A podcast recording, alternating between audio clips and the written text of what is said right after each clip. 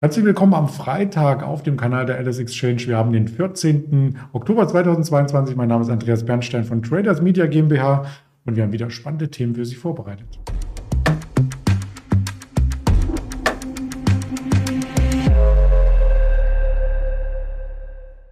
Mit wir meine ich natürlich, es ist ein Interview mit einem Händler der LS Exchange, mit dem lieben Patrick. Den hole ich gleich hinzu. Zuvor der Risikodisclaimer, denn all das, was wir hier verbreiten, ist reine Information, keine Anlageempfehlung, keine Handelsberatung und was es nicht sonst für Worte gibt. Wir möchten nur auf das Marktgeschehen hinweisen und ja, das auch nach unserem Gusto interpretieren. Und dann nehme ich gleich mal den Patrick hinzu.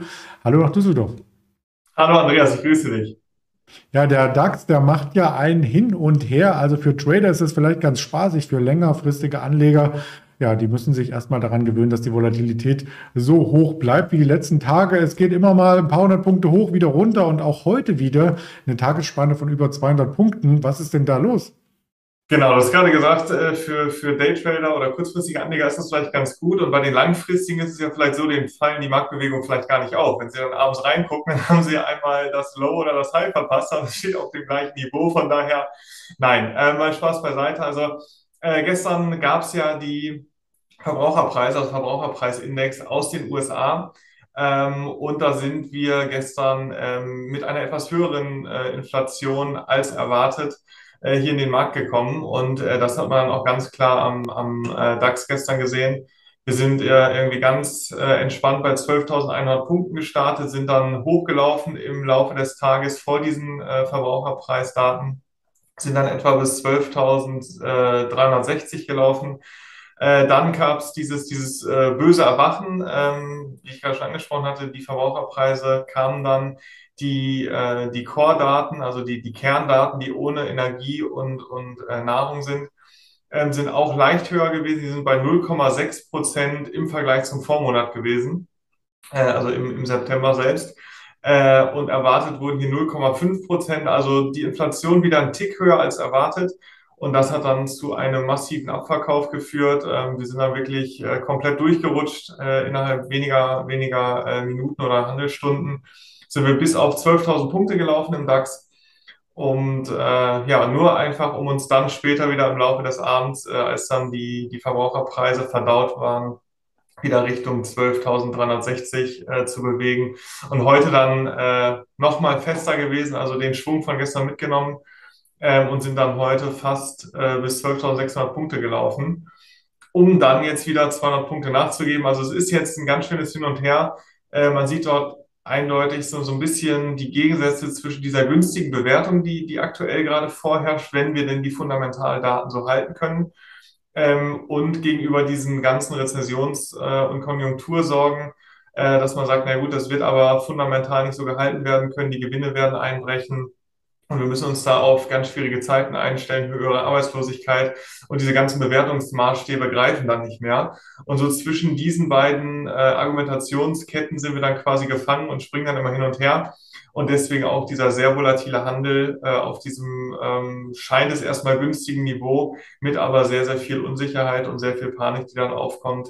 Ähm, gerade wenn man sich auch die Geldpolitik anschaut und befürchtet, dass die sehr, sehr straff werden könnte. Und deswegen schaut man da insbesondere auf die Inflationsdaten immer sehr, sehr stark. Genau, die haben ja Implikationen, wie du schon angedeutet hast, auf die Zinsen. Und die Zinsen, die sind in Europa noch nicht so stark angestiegen wie in den USA. Da könnte also noch ein großer Zinsanstieg kommen, der vor allem ähm, sich auf die Banken legt. Ähm, ja, einerseits hat man da mehr Spielraum für Margen, aber es könnten natürlich auch weniger Kredite vergeben werden. Wenn ich das Thema Baukredite hier mal mit reinbringen darf, die sind ja richtig sprunghaft angestiegen. Wer also jetzt ein Haus finanzieren möchte, muss mit der doppelten Zinslast rechnen mittlerweile.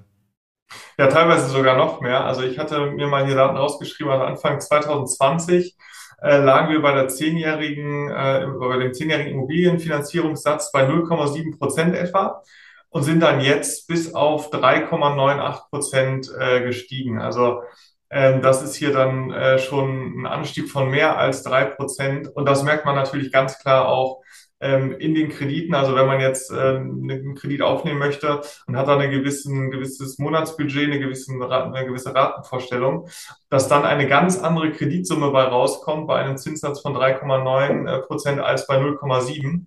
Das kann jeder äh, spaßenshalber mal zu Hause machen.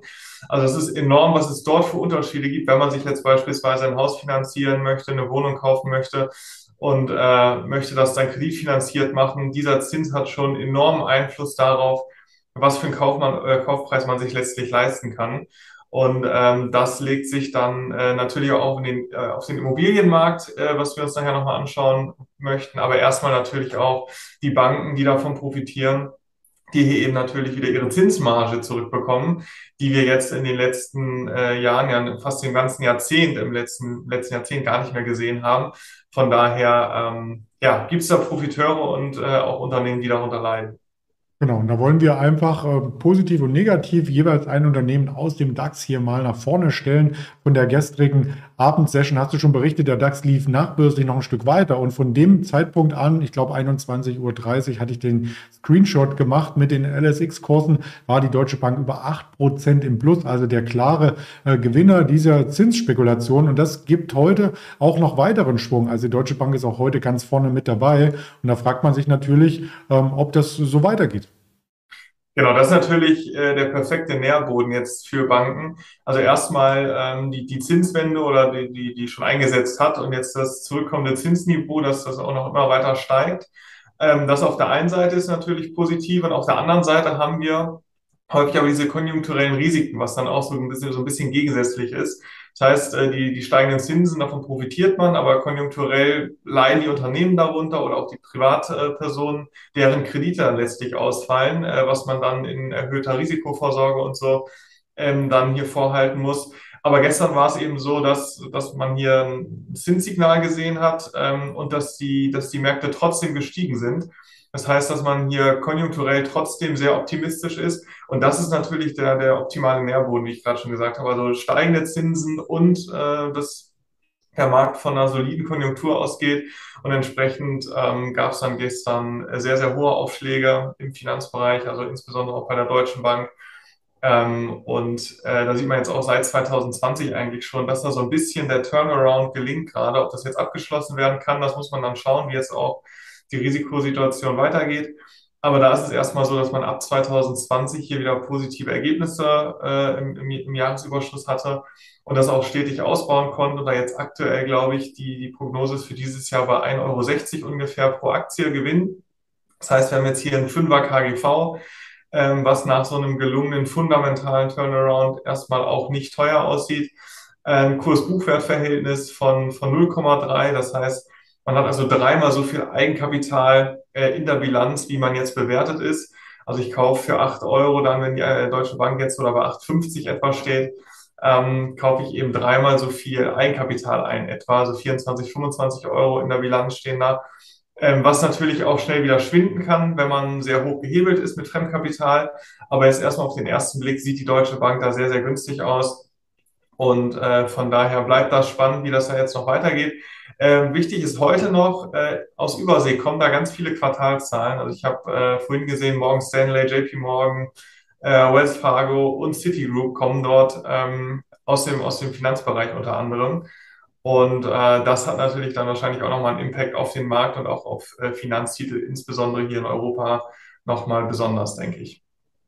Ja, da hast du das Thema schon vorweggenommen. Ähm, das werden wir heute auch aufmerksam uns anschauen. Äh, da kommen tatsächlich die Zahlen schon vor dem Wall Street Start, also so ab 13.30, 14 Uhr könnten die auf den Tisch liegen. Da müssen wir uns mit dem Video jetzt aber beeilen. Wir wollten ja auch beide Seiten beleuchten. Und auf der anderen Seite haben all diejenigen, du hast es schon mit den Bauzinsen sehr, sehr cool erklärt, die Kredite brauchen unter höheren Zinsen. Unter anderem dann auch so eine Firma wie Vonovia, die zu einem großen Teil fremdfinanziert ist und die ja auch viele Modernisierungen Modernisierung in den nächsten Jahren vornehmen möchte. Und das Geld haben sie ja nicht irgendwo in der Kaffeekasse.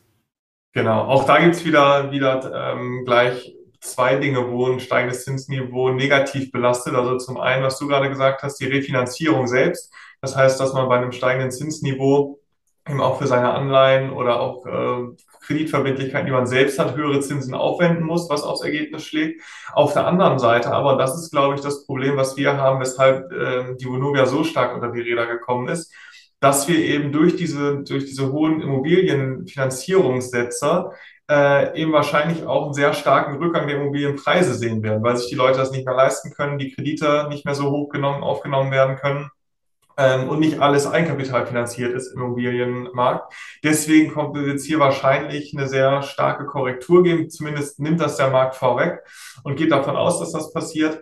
Und wenn man dann eben ähm, die ersten Immobilienblöcke, werden ja die großen Wohnungsgesellschaften haben ja keine einzelnen Wohnungen, sondern eher Immobilienblöcke, wenn die dann verkauft werden müssen und man dann hier auch Wertberichtigungen am Immobilienportfolio vor, äh, vornehmen muss, dann kann das nochmal deutlich äh, stärker, ins, äh, stärker ins Kontor schlagen. Und gerade dann, wenn man auch, äh, wie du gerade gesagt hast, Fremdkapital finanziert ist, ähm, jetzt gerade die Deutsche Wohnen noch mit übernommen hat, also sehr, sehr viele Risiken dort hat und jetzt mit diesem Zinsniveau natürlich ähm, vor enorme Probleme gestellt wird. Ähm, so wie ich das entnehme, sagt der Konzern zumindest selbst, dass er sehr solide aufgestellt ist ist natürlich auch ein, sehr, sehr großer Player hier am deutschen Markt.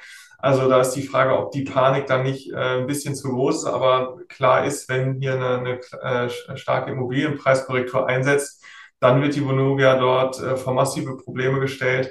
Und da muss man dann schauen, ob die äh, Kapitalpolster ausreichen, ob es da vielleicht nochmal ähm, Kapitalerhöhungen geben muss, ob dort, ähm, ja, was da für Möglichkeiten gespielt werden. Von daher ist auch gerade so viel Panik drin, dass man sagt, hier im letzten Jahr äh, von 50 Euro fast auf gestern 18,60 im Tief. Also da sieht man schon, wie viele Ängste da drin sind, ob die begründet sind. Das wird man dann wahrscheinlich äh, in naher Zukunft schon absehen können. Ich habe da mal rumgerechnet und zwar über den letzten zwölf Monaten wurden Dividenden gezahlt in Höhe von 1,66 Euro. Beim aktuellen Kurs, den wir hier hatten, ähm, um die 20 Euro oder leicht darunter, macht das eine Dividendenrendite von über 8 Prozent. Mhm. Die Frage ist, ob die gehalten wird, äh, ob ja. man hier nicht die, die Immobilienportfolio abschreiben muss ähm, und ob das nicht dann äh, eher nochmal drastischer in die andere Richtung geht und man da auch auf, auf mittelfristige Sicht vielleicht gar keine Dividenden mehr bekommt, wenn es zu diesen mhm. Abschreibungen kommt. Also ähm, ja, ist sehr viel Ungewissheit drin, wie insgesamt im Markt. Von daher ähm, ist da schwierig, eine Prognose abzugeben. Deswegen auch diese starke Schwankung. Also von 50 Euro auf 18,60 jetzt ähm, da sieht man ja schon, dass zwischen es ist alles gut und man zahlt eben diese hohe Dividende bis äh, hohe Abschreibungen und Verluste, Kapitalerhöhung, dass da eigentlich alles möglich ist.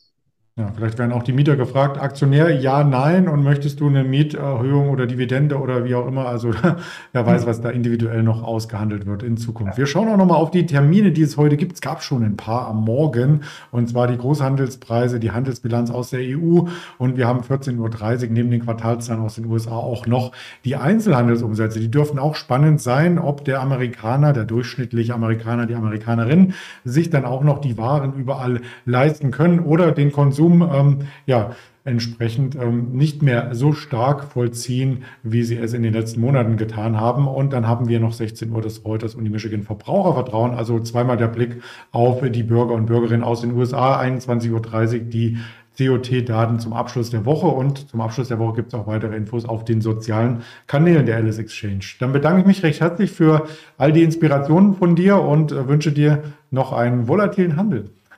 Danke dir, Andreas. Dir wünsche ich das natürlich auch. Danke, Tschüss, Ciao.